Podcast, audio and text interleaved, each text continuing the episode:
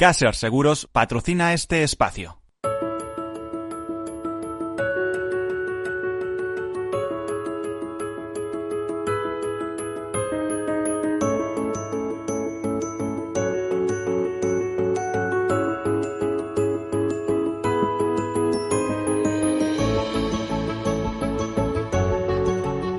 Buenas tardes, bienvenidos, bienvenidos a este programa del tercer sector un programa en el que hablamos de asociaciones, de fundaciones, de ONGs, de cooperativas, mutuas, mutualidades. Un programa, cuando hablamos de tercer sector, que quiere decir que no es un sector eh, gubernamental, es un sector público, es un sector privado que tiene beneficios, pero que todos aquellos beneficios se reinvierten en el fin fundacional para que fue creado, es decir, tiene efecto sostenible, que normalmente coincide con eh, con un fin social, ¿eh? Eh, con un, eh, algo de interés social, una cooperación internacional, el tema medioambiental o cualquier otro tema que sea de interés, de interés para la sociedad en su conjunto. Imagínense, como a veces comentamos, una pequeña fundación que recauda para financiar determinadas investigaciones, enfermedades raras, que si no existiera esa esa fundación recaudando y buscando la financiación para esa investigación, pues probablemente no se realizaría. El tercer sector que complementa pues al sector tanto público como privado y a veces se incardina, ¿eh? en el caso por ejemplo de cooperativas con muchísima fuerza en nuestro país o en el caso de las mutualidades. Eh, recordemos que en España hay más de 43.000 empresas en la Confederación Española de Empresas de Economía Social y alrededor de 2 millones de trabajadores vinculados en toda Europa, 13 millones de trabajadores y es esta economía social precisamente en momentos de crisis, en momentos críticos como el actual, cuando crece, cuando sigue creando empleo. ¿eh? Lo vimos en la anterior crisis y en esta pues estamos esperando resultados, pero al menos si no crece se mantiene o eso se intenta. Bueno, pues eh, como les decía, el tercer sector que también se basa en la solidaridad, eh, eh, la solidaridad mercantilmente organizada, quería decir, para ser eficaces, en ese tiene de común es un aspecto común con el sector asegurador, lo que pasa que en el caso del sector asegurador para quien pueda pagarlo y en el caso del tercer sector intentan salir por sus medios. Eh, bueno, pues les decía, eh, esta es la presentación un poco del programa para que nos vayan siguiendo y eh, ahora les cuento un par de notas y entramos en una entrevista de alto interés precisamente hoy con una fundación, con una de las fundaciones importantes de este país. Pero comenzamos. Bueno, este 15 de septiembre se celebra algo que nos debía interesar a todos y no sé si ha sido recordado suficientemente desde los medios. Nos referimos a que se celebra el Día Internacional de la Democracia y se viene celebrando desde el año 2008. Concretamente el 8 de noviembre de 2007 la Asamblea General de Naciones Unidas estableció que cada 15 de septiembre se celebraría el Día Internacional de la Democracia siendo festejado por primera vez el, al año siguiente, por eso les decía que en el año 2008. Este año, 2020, eh, se concibe como un reto para las democracias debido al, a la COVID, o a la COVID, o al COVID o a la COVID, porque según la Real Academia se puede pronunciar de las dos maneras, COVID-19.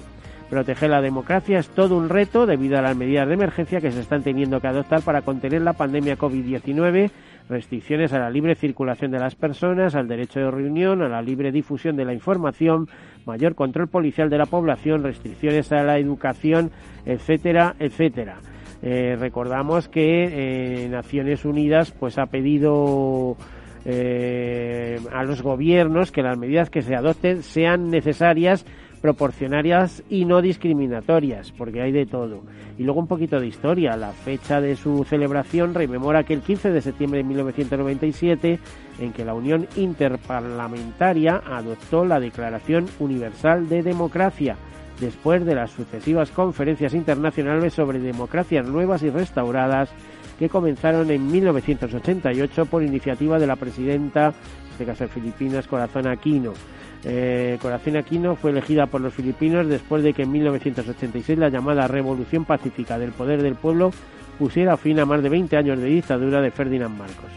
Bueno, pues eh, hoy, recuérdelo, 15 de septiembre es eh, el día eh, el Día eh, Internacional de la Democracia. Y queremos enlazarlo también con otra importante efeméride que se celebra esta semana, que es el próximo 17 de septiembre, o sea, el, el próximo jueves tenemos el Día Mundial del Alzheimer eh, eh, y además también trata de lo mismo, la enfermedad del Alzheimer en tiempos de, eh, de coronavirus. Nos comunican que los pacientes de Alzheimer pertenecen al grupo de población de mayor riesgo frente al coronavirus, tanto por estar en la franja de edad de los más afectados por, por la COVID-19 como por el gran riesgo que está existiendo de quedarse desatendidos durante la pandemia ya que el 80% de estos pacientes está a cuidado de un familiar eh, que en la mitad de los casos también tiene más de 65 años. Con motivo del Día Mundial del Alzheimer, eh, bueno, se celebra el 21 de septiembre, la, Fundación Alzheimer organiza una reunión, esto sí, el 17 de septiembre. Es el 21 de septiembre, no el 17 de septiembre que les estaba diciendo, para hablar de todas estas cosas, la enfermedad de Alzheimer y sus características en el marco de la pandemia COVID-19, principales problemas y trastornos para este tipo de pacientes, adaptaciones a un nuevo estilo de terapias no farmacológicas, actividades y recomendaciones para cuidadores, cómo utilizar las nuevas tecnologías que podemos aprender de la experiencia de otros países y tal. Bueno, como les decía, próximo lunes, no jueves, ¿eh? los jueves es una reunión para hablar de todos estos temas y enfocarlos de cara a hacer fuerza al próximo 21 eh, Día Mundial del Alzheimer. Y bueno, eh, hablando de fundaciones y otros temas, eh, este mes de septiembre se ha abierto la convocatoria de ayudas a proyectos de ONGs eh, con, por parte de Fundación Mutua Madrileña, una de las fundaciones que destina recursos por un importe pues elevado, digamos, importante eh, y que eh, tiene interés para todo este mundo de ONGs y asociaciones que quieran presentarse o quieran presentar esos proyectos. Hablamos con Lorenzo Kuklin, director, eh, director general de esta Fundación Mutua Madrileña. Buenas tardes, Lorenzo. Hola, buenas tardes, Miguel. ¿Qué tal? Bueno, muy bien. ¿Qué tal andamos? ¿Mucho trabajo? Pues, fantásticamente. Hemos tenido eh, vacaciones, nos hemos podido ir a donde hemos querido, y hemos vuelto y tenemos trabajo, somos unos privilegiados. Bueno, vas a, vas a dar envidia. Por cierto, una nota al margen, si nuestros oyentes escuchan un ruido de calle, etcétera, etcétera, tenemos a propósito en el estudio abiertas las ventanas para que el, el estudio esté siempre ventilado. Entra dentro de esas medidas de prevención eh, que todos tenemos que tener ante el COVID. ¿eh? Así que si escuchan algún ruido, discúlpennos, pero es la única, es la manera más segura de tener el estudio bien ventilado y que no haya ningún tipo de problemas. ¿Qué es lo que, qué, qué, número de convocatoria hace esta que lleváis de ayuda a proyectos de ONGs, eh, Lorenzo? Bueno, pues es la, la, la, décimo convocatoria, la pusimos en marcha en, en 2010 y la verdad es que no solamente estamos contentos porque es la décima ocasión o el décimo eh, año anual en el que lo, en el que desarrollamos esta convocatoria. Incluso en los peores años de la crisis la hemos mantenido no solamente reduciendo el volumen de las ayudas, no reduciéndolo, sino, sino incluso aumentándolo, ¿no? Este año el importe total de las ayudas asciende por primera vez a, a un millón de euros. En este aspecto concreto, pero si hiciéramos un repaso a todo lo que supone la responsabilidad social corporativa en un grupo como Mutua Madrileña, ¿qué nos podrías contar? Bueno, la inspiración que tenemos nosotros de lo que es la responsabilidad social corporativa, como no solamente es una peculiaridad de Mutua, sino como ya en muchas otras empresas, no se limita tan solo a la que es la acción social que desarrollamos a través de la Fundación, también pasa por contribuir o por ayudar al desarrollo personal y profesional de nuestros, de nuestros empleados, eh, pues contribuir a que nuestros proveedores se sientan socios de la compañía y mejoren eh, con nosotros. Se trata de ser transparente en la información económica financiera que ofrecemos a, que ofrecemos a los, a los mercados.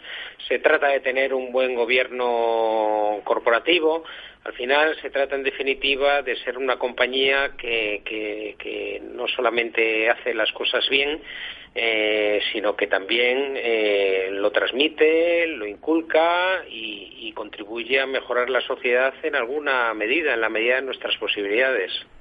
Bueno, em, y además imagino que todo esto está incidiendo mucho en la actividad ordinaria de negocio, es decir, el tener las cosas en orden y devolver un poquito a la sociedad de, de, lo que recibir de ella, ¿no? Sí, sí, efectivamente. Afortunadamente yo creo que eh, nosotros siempre hemos pensado que la responsabilidad social corporativa, ejercerla de una forma eh, sensible, de una forma activa y de una forma convencida, eh, que es muy importante esto del convencimiento, eh, pues contribuye a hacer la sociedad, a hacer la empresa mejor, a hacer una mutua mejor y que por lo tanto se nos reconozca por ello. Y sin duda alguna eso redunda en beneficio de la propia de la propia compañía. No solamente de quienes nos rodean y quienes tienen relación directa o indirecta con nosotros sino de la propia empresa eh, ¿Nos puedes hablar de todas las líneas? Porque eh, hace dos años, por lo menos, que no hablamos eh, en, radio ante los micrófonos sobre las cosas que hacéis. Y tenéis un montón de líneas, o sea, dentro de la fundación un montón de líneas de estudios, eh, unas por el área médica, otras por el área de seguridad vial. ¿Cómo tenéis dividido todo esto? Bueno, intentaré, intentaré esquemáticamente, tampoco muy breve, por supuesto. Son cuatro grandes áreas de actuación. Eh, la primera es la acción social, que se trata de ayudar a colectivos eh, desfavorecidos por razones económicas o sociológicas, eh, tanto en España como a través de la cooperación al desarrollo, a través de diferentes líneas de actuación que no me voy a detener, y una de las cuales, una de las importantes, no la única, es esta convocatoria anual de ayudas a la acción social que tú has comentado y sobre la que antes eh, eh, comentábamos. Otra es el apoyo a la investigación médica en España, que tiene una dotación de alrededor de dos millones de euros y que básicamente ayudamos a proyectos de investigación relacionados con el área de la, de la oncología, las enfermedades raras que se manifiestan en la infancia, la traumatología y sus secuelas neurológicas y, los trasplantes. Una tercera área importante es la difusión cultural, que apoyamos a instituciones culturales para que puedan desarrollar sus objetivos y su labor de difusión cultural. Y una cuarta es la seguridad vial. La promoción de la seguridad vial intentamos, claro, que mucho abarca, poco aprieta, ¿no? Intentamos centrarnos en, la, en el colectivo de la infancia y la gente joven, la gente joven que está en nuestra edad entre 18 a 25 años. Entonces, de estas cuatro grandes áreas emanan diferentes programas que están en torno, este año estamos desarrollando en torno a 60 programas diferentes en las cuatro áreas. Eh, y al final, ¿con qué dotación? Porque si estamos hablando, por ejemplo, de acción social, un millón de euros a estas convocatorias, la fundación tiene, tiene, tiene un presupuesto anual que supera los 9 millones de euros. Está oscilando entre los 9 y los 10 millones de euros anuales. ¿Que se gasta al, completo, digamos, en, en, acciones? Sí, sí, hombre, cuando comienza el año, nosotros a final de año, en el mes de diciembre, reunimos al patronato de la, de la fundación, eh, que está presidida, al igual que el grupo Mutua, por, por nuestro presidente, por Ignacio Garralda, eh, se le somete al patronato un programa de actuación para el año siguiente eh, con unas líneas de actividad eh, absolutamente presupuestadas hasta el máximo detalle, pero bueno, esto como cualquier otra otra fundación que, que, que se precie de estar bien gestionada, lo aprueba el patronato y luego y esas y obviamente esa, esas, todas esas líneas de actuación están ajustadas al presupuesto de ingresos eh, que tenemos, que al ser un presupuesto basado fundamentalmente en una donación de mutua madrileña, eh, aunque es en base a los resultados de la propia compañía, eh, la verdad es que no, no, no, no tiene grandes fluctuaciones, con lo cual se cumple de una forma rigurosa y completa. Em, ¿Tenéis alguna relación con Fundación Lealtad? Sí, bueno, al margen de, ostentar eh, Mutua Madrileña, la, Fundación Mutua Madrileña, la, vicepresidencia de Fundación Lealtad, bueno, pues la relación es muy intensa, ¿no? En primer lugar, porque eh, la convocatoria de ayudas a la acción social, las ONGs que se presentan, se presentan alrededor de 450 proyectos de acción social pertenecientes a otras tantas ONGs cada año a nuestra convocatoria de, ayudas, ¿no? Entonces, eh, eh, no es condición imprescindible, pero sí que valoramos positivamente, sí que valoramos positivamente, perdóname, porque me está entrando una llamada.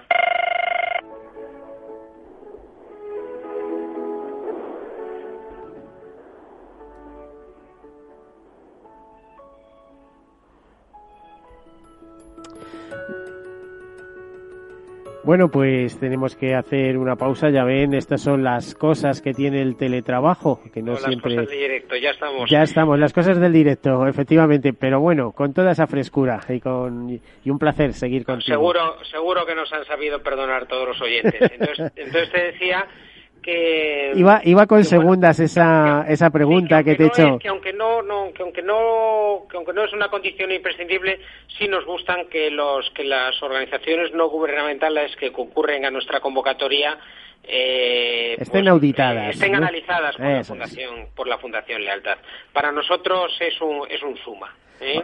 o sea es decir que si eh, de esos 400 proyectos que presentan otras tantas ONGs o demás, las eh, ONGs eh, que son asociaciones o fundaciones, se presentan a los mismos, si las cuentas las tienen auditadas por, por Fundación Lealtad, pues Santas Pascuas, o sea, tranquilidad. Además, sobre todo por... Es que, más o menos el ratio es que un, un 40, entre un 30 y un 40% eh, de las que de las que consiguen financiación para desarrollar sus proyectos cada año pues están analizadas por lealtad y un 60 o un 70% no. Esas son las fluctuaciones cada año en cuanto a los resultados de nuestra convocatoria. Vale, como en la segunda parte del programa nos vamos a centrar especialmente en estas ayudas a la acción social, lo que hablábamos, lo que es actualidad ahora, pero apenas nos quedan unos minutos. Por ejemplo, eh, hablaros un poquito qué estáis haciendo en seguridad vial. Ya me has dicho que os dedicáis especialmente, como eso es tan grande, efectivamente, a, infancia y gente joven. Pero exactamente qué? Eh, a a financiar estudios sobre, sobre la infancia de gente joven? No, eh, básicamente lo que hacemos son campañas de prevención. Colaboramos con, tenemos como socios a, a SLEME, eh, y entonces, por un lado, desarrollamos eh, charlas, actividades, iniciativas en... Explica lo que es ASLEME, porque no lo va a entender todo el mundo, ah, pero... perdóname, eh, disculpadme, pues eh, ASLEME es una asociación española de... De, lesionados medulares, lesionados medulares. De... Lesionados medulares, mm no solamente como consecuencia de, accidentes de tráfico, que también, y la mayor parte de ellos lo están, sino también por otro tipo de, accidentes, de siniestralidad, ¿no? Entonces, con ellos, lo que hacemos, ellos están muy enfocados en los temas de seguridad vial, tienen muchísima experiencia y nosotros pensamos que, que bueno, que como dice el dicho africano, ¿no?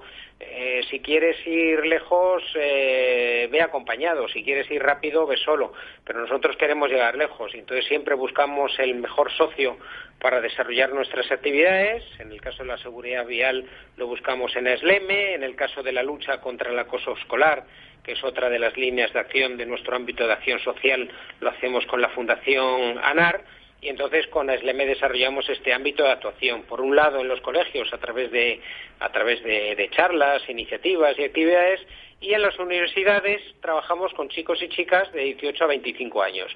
Queríamos eh, desarrollar una línea de acción específica de prevención de la seguridad vial con jóvenes de 18 a 25 años. Pensamos que el lugar idóneo donde se encontraban estos chicos reunidos es por esta edad, es en la universidad obviamente no lo vamos a hacer donde se reúnen para hacer botellón, no tiene mucho sentido. Y entonces, bueno, pues lo hacemos en las universidades y hacemos, tenemos ya desde hace desde hace siete, ocho años un programa muy dinámico, muy interesante y muy impactante con chicos y chicas que realmente lo que se pretende es a través de las charlas y las actividades que plantean las personas de, de ASLEME pues que cambien su actitud de ponerse a volante y, sientan eh, algo que en ciertas edades, cuando eres joven, no tienes conciencia de ello, ¿no? y es el peligro que tiene el peligro en general. Sí, la responsabilidad, la responsabilidad, ¿no? el peligro y la responsabilidad que lleva consigo eh, ponerte a los mandos eh, de un bicho que lo puedes poner a 130 kilómetros por hora o a 80 o a 60 y que, y que por las leyes de la física se convierte en una bala, ¿no? Y no eres consciente del daño que te puedes hacer y del daño que puedes hacer los demás si desarrollas una conducción imprudente, ¿no? Y es, y es lo que intentamos. Algunas veces alguien me ha preguntado, bueno, ¿y cómo medís eh, lo que se consigue a través de las iniciativas de seguridad vial? Y, y yo digo, mira, es que yo con que un chico o una chica evitemos que se quede en silla de ruedas, es que con eso me doy por vencido. Con uno solo que lo haya conseguido, me doy por vencido. Bueno, pues muy interesante lo que nos estás contando. Ahora vamos eh, en la vuelta de publicidad porque tenemos que hacer una breve pausa. Eh, vamos a hablar de esa convocatoria de ayuda de acción social y de los otros dos aspectos en los que está volcada tu fundación. Eh, nos hacemos una breve pausa. Nos esperas eh, un momentito, Lorenzo, y enseguida continuamos. Hasta ahora.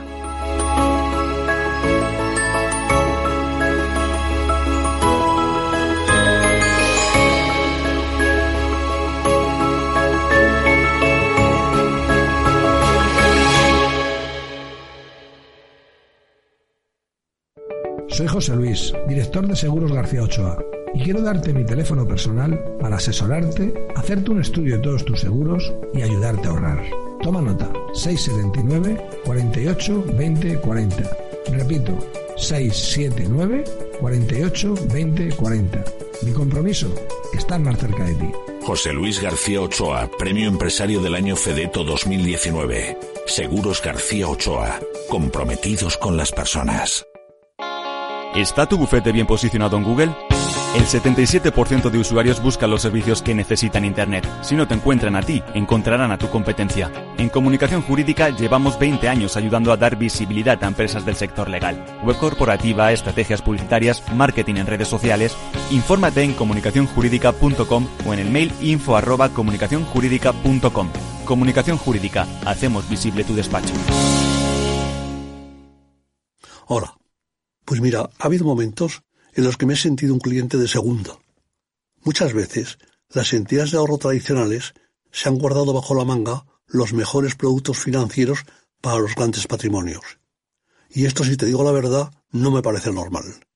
Por eso, Finanvest es revolucionario. Los mejores fondos de inversión a mi alcance y al de todos.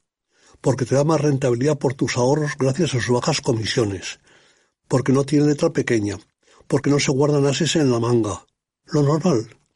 Entra en finambest.com y descubre que lo normal es extraordinario. Lo normal es Finambest. Tu radio en Madrid 105.7, Capital Radio. Memorízalo en tu coche.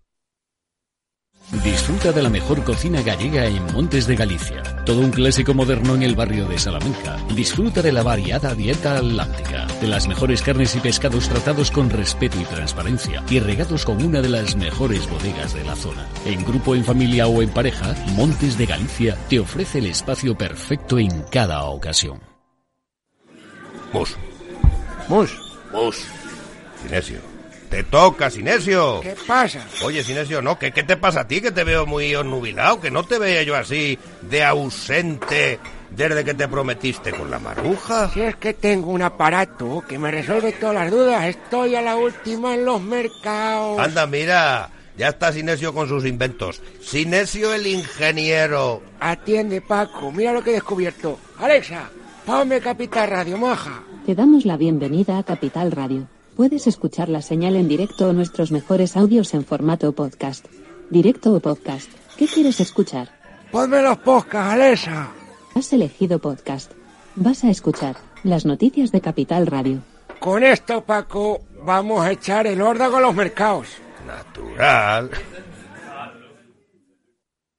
En el restaurante Gaztelubides somos rigurosos con la selección del producto para crear recetas imaginativas que acompañamos de una bodega generosa y brillante y de nuestra magnífica terraza durante todo el año.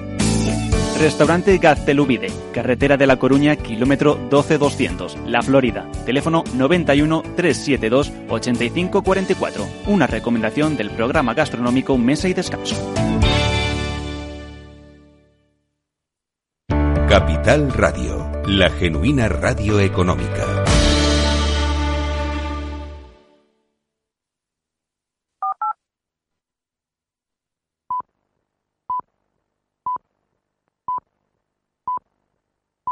Tercer sector, un espacio para la economía social. Un programa dirigido por Miguel Benito.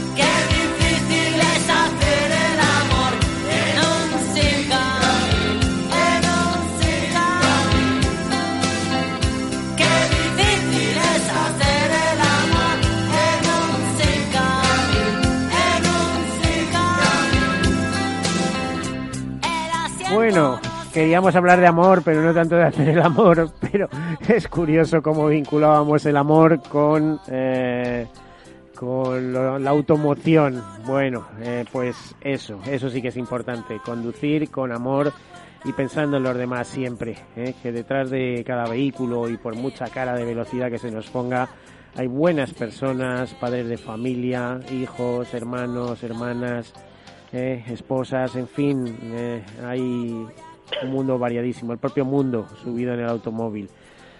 Eh, a ver, estábamos hablando con Lorenzo Kuklin, director eh, general de Fundación eh, Fundación La Mutua o de Mutua Madrileña.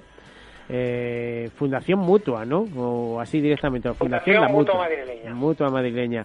Lorenzo, em, hemos hablado de seguridad vial, de infancia y gente joven. Hemos visto que llegáis hasta el espectro universitario. Eh, también hay otros dos aspectos dentro de los cuatro que nos contabais que abarca la, fundación. Uno de ellos es el de investigación médica, si mal no recuerdo. Sí. Ahí todos los años estáis financiando acciones como eh, como investigación contra el cáncer, etcétera, ¿no? Sí, sí, sí. Concretamente financiamos proyectos de investigación relacionados con la oncología, la lucha contra el cáncer las enfermedades raras que se manifiestan en la infancia, los trasplantes y la traumatología y sus secuelas neurológicas. Yo recuerdo haber leído en algún momento unas noticias en prensa general hablando de que se habían conseguido determinados resultados gracias a la financiación que vosotros habéis aportado. Quizá tienes tú más fresco el dato que yo. Bueno, claro, ten en cuenta que nosotros, eh, Miguel, eh, llevamos desarrollando esta línea de apoyo a la investigación médica en España desde hace desde hace 15 años. Entonces, eh, oye, gracias a Dios le hemos dedicado, le hemos podido dedicar durante todo este tiempo muchos millones de euros y sí que hemos logrado con este apoyo, a veces no solamente de la Fundación, en el que han concurrido también otras fundaciones o instituciones, sí que se han conseguido avances en, la investigación, pero más que en la investigación, en la mejora de los tratamientos, de los tratamientos eh, médicos. Eh, la red Oncosur, eh, que se quería, que se creó pues hace alrededor de 12 años para que los hospitales del sur de Madrid y de la Comunidad de Madrid en general pudiesen eh, tener activos los mejores tratamientos contra el cáncer eh, para actuar más rápidamente ante enfermos que, presentaban un determinado tipo de cáncer con unas determinadas características, que era al final una gran base de datos informativa a este respecto, pues se pudo constituir gracias al apoyo de la Fundación Mutua Madrileña. Eh, son temas que realmente, como te decía antes, refiriéndome a la, sociedad, a la seguridad vial, eh, con poco que consigamos ya nos damos por satisfechos, aunque en este caso un poco es, es mucho os conecta de alguna manera el hecho de que vosotros seáis eh, eh, los eh, a ver el referente en temas de salud a través de vuestra participación mayoritaria en, esa aseguradora que es Segurcaixa de Eslas? eh, os condiciona dentro de la fundación? Bueno, el tema de nuestro apoyo a la investigación médica, como te decía, lo iniciamos hace 15 años mientras que Adeslas se incorpora al grupo Mutua madrileña eh, con la compra del 50% de, de Segurcaixa Adeslas a, CaixaBank en, en 2011, ¿no? Es decir, es, es anterior, pero sin duda alguna el hecho de que Adeslas, que es la líder en España en seguros de salud, pertenezca al grupo Mutua, eh, yo creo que lo que nos ha hecho es eh, eh, potenciar el interés y la atención que le dedicamos a, los temas de salud y en concreto a las ayudas a la investigación médica. El tema de salud en la fundación no solamente está no solamente está orientado o centrado en estas ayudas a la investigación, sino que también y antes te escuchaba cuando hacías referencia a los temas de Alzheimer, pues hemos desarrollado un buen número de actividades, de simposios y de conferencias, eh, desde intentando eh, profundizar desde si, desde si es posible la prevención del Alzheimer, que la respuesta en aquel simposio que organizamos era que no, hasta, hasta cursos eh, y manuales para apoyar el cuidado de los enfermos de Alzheimer por sus cuidadores familiares o no, o no profesionales. Mm. Bueno, otro de los capítulos importantes que tenéis dentro de la fundación es eh, orquestar de alguna manera todo lo que supone voluntariado, ¿no? Incluso dais unos premios al voluntariado. Sí, eso surgió porque nosotros pusimos en marcha también hace 10 años un programa de voluntariado corporativo en Mutua, en el cual está participando ya de forma activa más del 20% de, de la plantilla.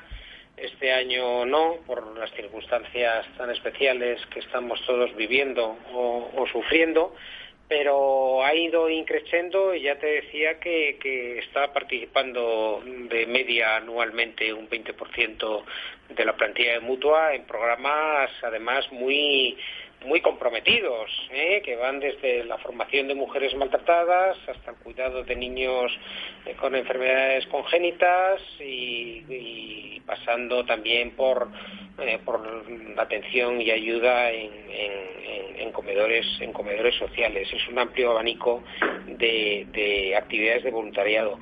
Y bueno, la verdad es que esto nos animó, esta enorme presencia que tiene Mutua Baileña el voluntariado corporativo nos animó a, desarrollar alguna iniciativa adicional en este mismo ámbito y como fue la de premiar las iniciativas de voluntariado, no solo premiar, sino también promover el voluntariado entre los jóvenes españoles, ¿no?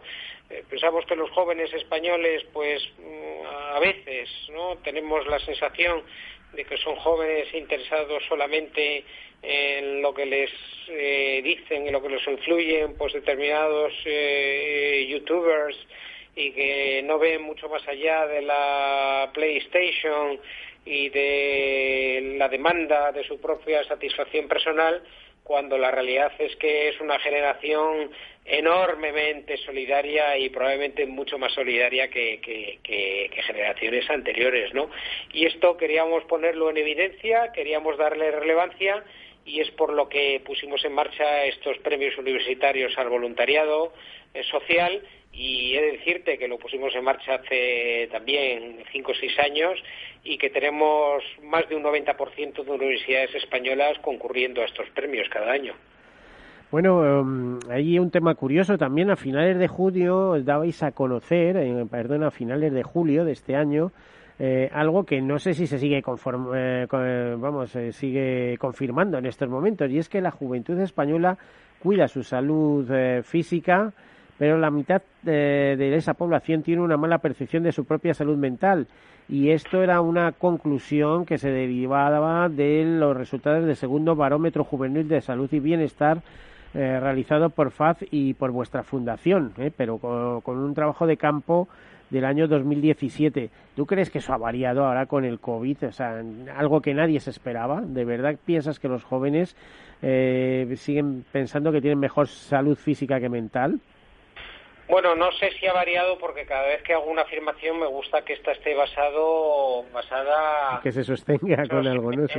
Soportada, efectivamente, sí. Eh, no sé si habrá variado o no, pero sí sé que aquellos datos realmente eran, eran preocupantes. Hombre, la verdad es que eh, eh, esos problemas de salud física, por lo que decían los jóvenes, que era el interés del, del propio estudio, ¿no? Porque es en base a lo que te dicen, a lo que te dicen de hechos eh, cubrían un amplio aspecto, ¿no? Desde aquellos que en algún momento habían tenido ideas eh, suicidas, que realmente yo creo que es un problema importante de nuestra sociedad, hasta aquellos efectivamente que, tenían eh, de forma constante un sentimiento de soledad el sentimiento de soledad no cabe ninguna duda de que durante la etapa del confinamiento no puede sino haberse sino haberse incrementado no es un sentimiento de soledad que no solamente afecta a la gente joven sino también a la gente mayor cada vez en mayor medida sabemos que hay personas mayores viviendo solas en sus casas y que de nuevo la situación generada por la pandemia les ha hecho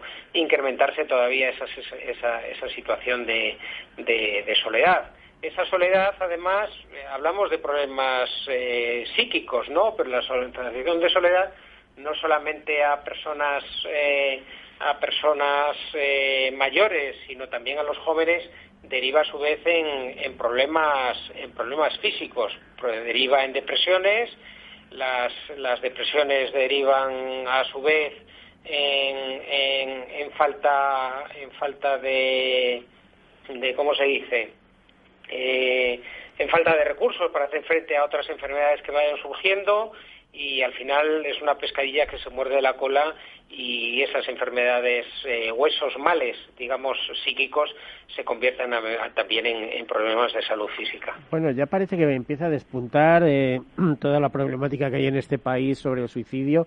Por cierto que en este programa, a lo largo de los casi siete años que llevamos en marcha, lo hemos tratado en distintas ocasiones cuando prácticamente no se hablaba y además em, lo he visto luego denunciado también en algún diario, pero aquí siempre hemos dicho que cómo era posible eh, que el suicidio en España genera más de 3.000 eh, eh, muertos cada año, más de 3.000 muertos, que, es, que triplica en definitiva los fallecidos en, en accidentes de circulación y sin embargo las políticas de prevención, que ahora parece que empieza a haber algo, pues eran no existían, ¿no? Es decir, faltan estudios específicos y sobre todo hacen falta políticas y, ver que ese problema existe, sacarlo en la, eh, no sé, proyectarlo e intentar eh, buscarle soluciones, ¿no? Claro, eh, hombre, eh, habría que hacer un análisis de de, basado en la opinión de terceras personas, por supuesto, y obviamente, de cuáles las razones que llevan al suicidio a, las personas que, finalmente lo cometen, ¿no? Seguro que son muy variadas, pero yo estoy convencido que uno de los uno de las eh, razones preponderantes sería lo que antes estábamos hablando, el sentimiento de el sentimiento de soledad. El sentimiento de soledad es terrible, es desgarrador y de hecho eh, no tiene mucho que ver, pero también hablando del sentimiento de soledad, una de los una de las de las de las razones que los chicos y chicas que sufren acoso escolar y en concreto ciberbullying, ¿no? A través de redes sociales eh, eh, lo que más lo sufren, eh, uno de los de los de los de las circunstancias que más que más daño les hacen al margen de las agresiones físicas, por supuesto, es el aislamiento en redes sociales. Es decir, para un chico o una chica en la preadolescencia o en la adolescencia, el que le aíslen sus compañeros de clase en las redes sociales es algo es algo terrible, es algo tremebundo. Y, claro, los chicos y las chicas jóvenes no tienen los recursos que tienen las personas mayores eh, o los adultos para defenderse de estas de estas circunstancias, ¿no? Mm. Al final, la soledad y el aislamiento eh, es uno de los problemas, eh, yo creo que eh, que tienen unos mayores efectos en la salud mental de la población española en estos momentos. Mm, según los especialistas, además el efecto túnel que se montan, que no ven salida y tal, y bueno, la verdad es que hay muchas salidas, lo que pasa que a lo mejor necesitan alguien que les ayude a, verlo. Yo me acuerdo que eso lo tratamos en los primeros momentos y además era con la directora del teléfono de la esperanza en aquella época. Luego hemos tenido eh, algunas asociaciones que, que han sufrido este caso en sus propias familias y que están muy concienciados que hay que trabajar porque no les ocurra a otras familias lo que a ellos les ocurrió. Bueno, vamos a hablar ahora ya de acción social. Eh, vamos allá de esas ayudas a proyectos de acción social, de esa décima convocatoria anual de ayudas a proyectos de acción social. A ver, ¿cuándo habéis lanzado la, décima convocatoria? Así hace pocos días, pues vamos. no, la lanzamos, en, la lanzamos en junio y el plazo para la presentación de los proyectos se abrió el 8 de septiembre y, termina el 2 de octubre a las a las 3 de la a las 3 de la tarde. Bueno, he, dicho mal, he dicho lo habéis lanzado hace poco, lo lanzasteis hace tiempo, pero algo me sonaba a mí que era eh, el, plazo, el, plazo, para recibir. los proyectos se ha abierto eh, el, pasado 8 de septiembre. Pero sí que la sí que la anunciamos antes del verano para que las ONGs puedan preparar con tiempo el proyecto que nos vayan a presentar. ¿El tema lo establecéis vosotros o son libres? O sea, cada ONG elige lo que desea presentar dentro de los diversos apartados que imagino que hay. Claro, ¿no? es, no es completamente libre. Nosotros, nosotros, eh, nosotros tenemos diferentes áreas de actuación en las cuales las ONGs pueden presentar sus proyectos. Una es la de discapacidad, otra es la violencia de género, de apoyo a ayuda a mujeres maltratadas, la ayuda a la infancia, fundamentalmente con problemas de salud, la integración laboral de jóvenes en riesgo de, exclusión, eh, la cooperación al desarrollo y la innovación social. Y este año hemos puesto en marcha una nueva, un nuevo ámbito, una nueva área de actuación que son las secuelas sociales y económicas de, de la pandemia, del COVID-19, en personas sin hogar mayores, personas mayores y familias vulnerables.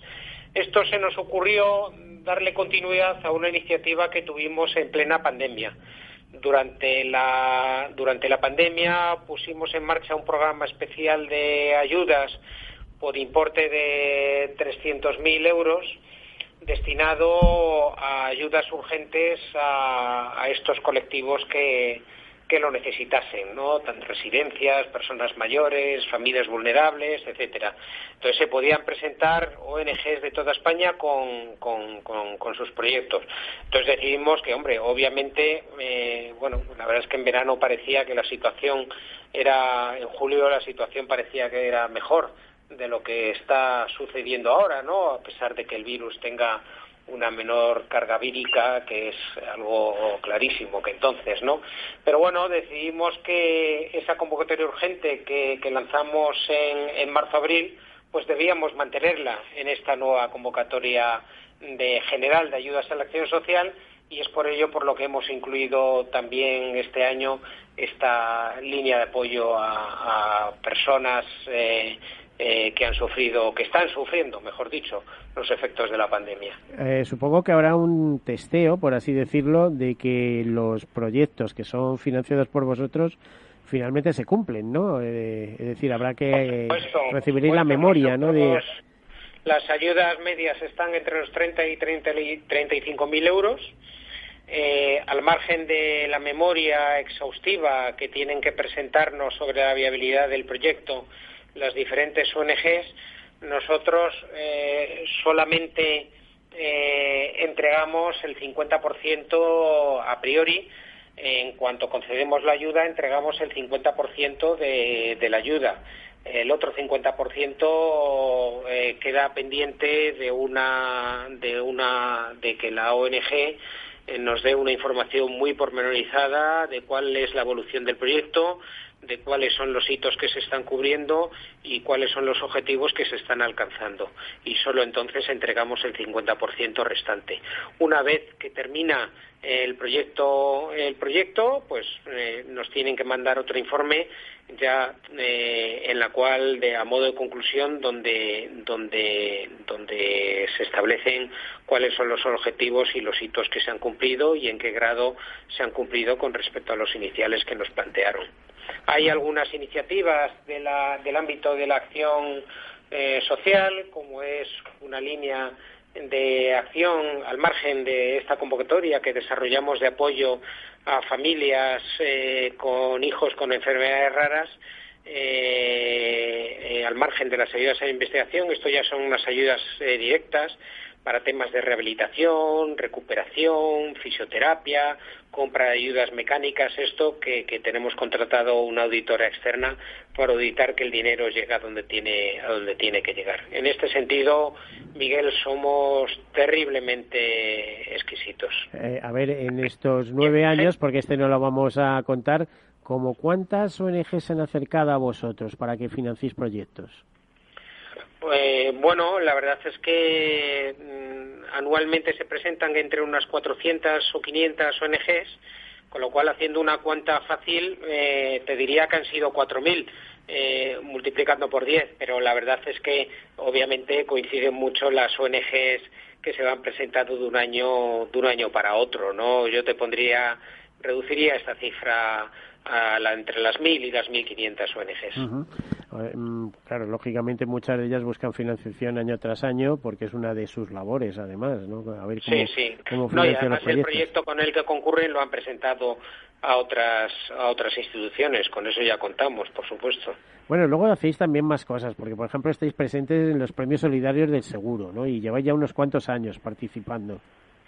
Sí, la verdad es que los premios solidarios del seguro es una iniciativa muy bonita que cuando nos presentó Inese, que sabes eh, que sabéis eh, los oyentes y tú, que es la que es el grupo editorial del que depende publicaciones como el Boletín Diario del Seguro, el BDS o la revista Actualidad Aseguradora, me pareció un proyecto fantástico y nosotros la verdad es que lo aprovechamos para que para que fuesen nuestros nuestros empleados los que eligieran el proyecto de aquella ONG que, apoyamos cada año. ¿no? De esta forma nosotros presentamos a nuestros empleados pues eh, eh, tres o cuatro proyectos y son los empleados los que los que los que votan y deciden qué, qué, proyecto vamos a apoyar cada año no siempre intentamos que la decisión eh, menos la, el tema de las ayudas a la acción social la convocatoria anual que esto es una secretaría técnica que elige eh, medio centenar de proyectos, estos medio centenar de proyectos se los pasa a la Fundación Lealtad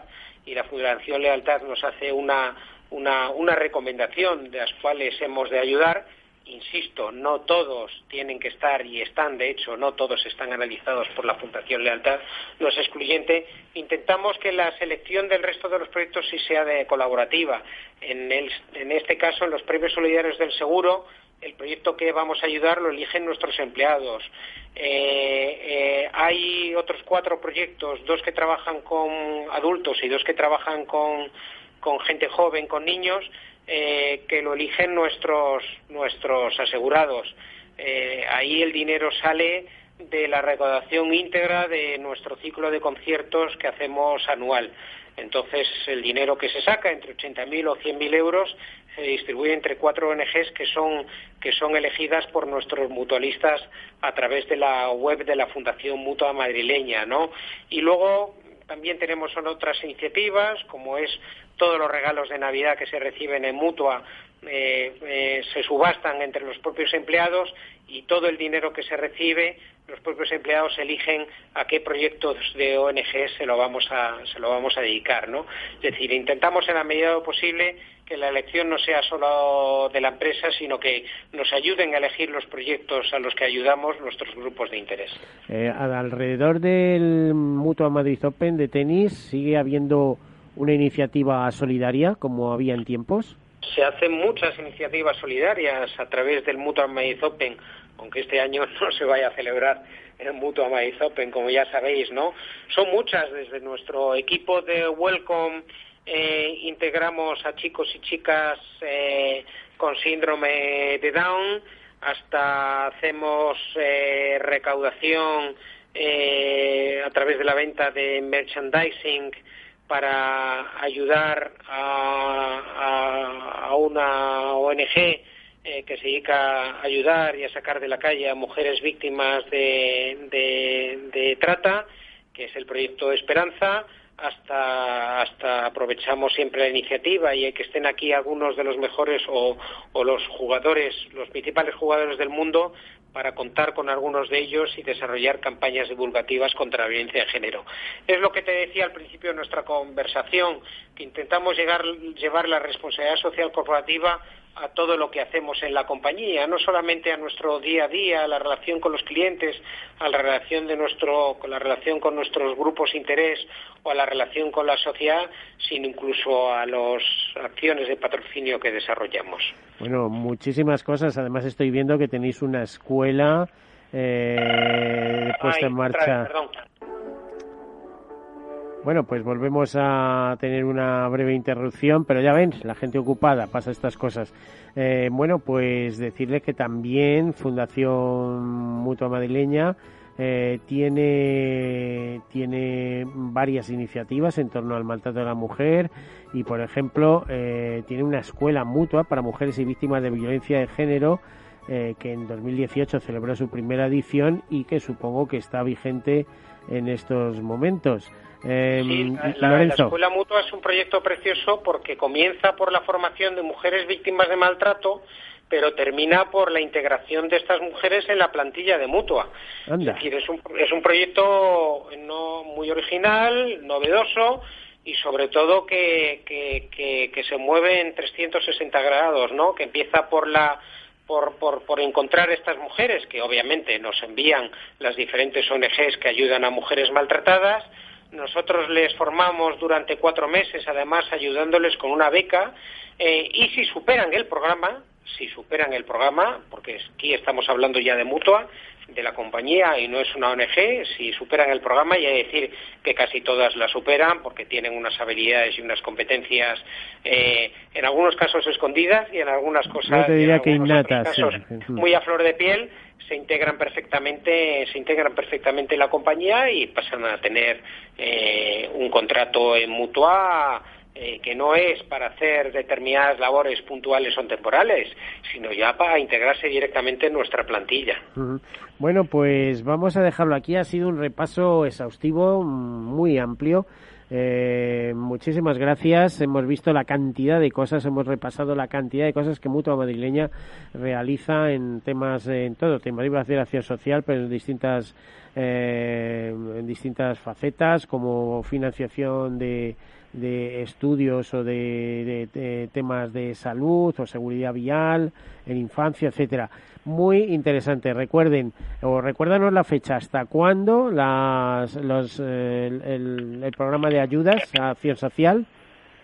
Pues el programa de desde el 8 de septiembre se pueden presentar y hasta qué día se pueden, se pueden convocar, se pueden presentar, disculpa, me pueden presentar los proyectos hasta el 2 de octubre a las 3 de la tarde. Vale, bueno, pues hasta aquí... Yo rogaría, yo rogaría, ya que me das la oportunidad, que a los ONGs que nos están escuchando y que vayan a concurrir al programa, que en contra de lo que es habitual no presenten el proyecto el mismo 2 de octubre por la mañana, sino que mientras antes se haga... Tenemos que despedirnos. Lorenzo Kuklin, director de eh, Fundación Mutua Madrileña, muchísimas gracias por estar con nosotros. A todos ustedes. Hasta la próxima semana.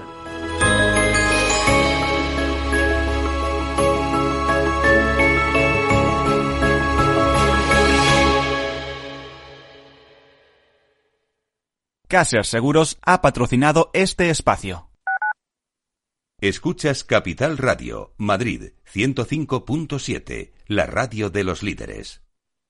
Gráficas Naciones. Más de 50 años de experiencia en el sector de las artes gráficas. Apostamos por la última tecnología tanto en impresión offset como en digital y gran formato. Realizamos todo tipo de impresión. Tarjetas de visita, folletos, libros, vinilos, decoración y montaje de stands. Más información en el 91 629 2145 o en gráficasnaciones.es. ERTES, ERES, teletrabajo, conciliación, reforma laboral, horario flexible, temporalidad. Nuestro país tiene una tasa de paro muy elevada y la tasa de temporalidad es también muy alta. Todo ello tiene un elevadísimo coste económico y social que no nos podemos permitir. Las claves de la vuelta del trabajo en Capital Radio. Únete a El Viajero de la Ciencia todos los jueves a las 10 de la noche en Capital Radio. Acompáñanos por todo el mundo en nuestra búsqueda de las noticias más impactantes sobre ciencia y tecnología. Síguenos en las redes sociales y en el podcast buscando El Viajero de la Ciencia. El Viajero de la Ciencia. con Carlos Alameda. Capital Radio. Aportamos valor. ¿Qué es un ERTE por reducción de jornada? Generalmente los ERTES son por suspensión, pero también es posible solicitar ERTES de reducción de jornada. Existe un ERTE por reducción de jornada cuando se produzca la disminución temporal de entre un 10 y un 70% de la jornada de trabajo computada sobre la base de la jornada diaria, semanal, mensual o anual. En el supuesto de una reducción de jornada se determinará para cada uno de los trabajadores afectados los periodos concretos en los que se va a producir la reducción, así como el horario de trabajo afectado por la misma durante todo el periodo que se extienda su vigencia.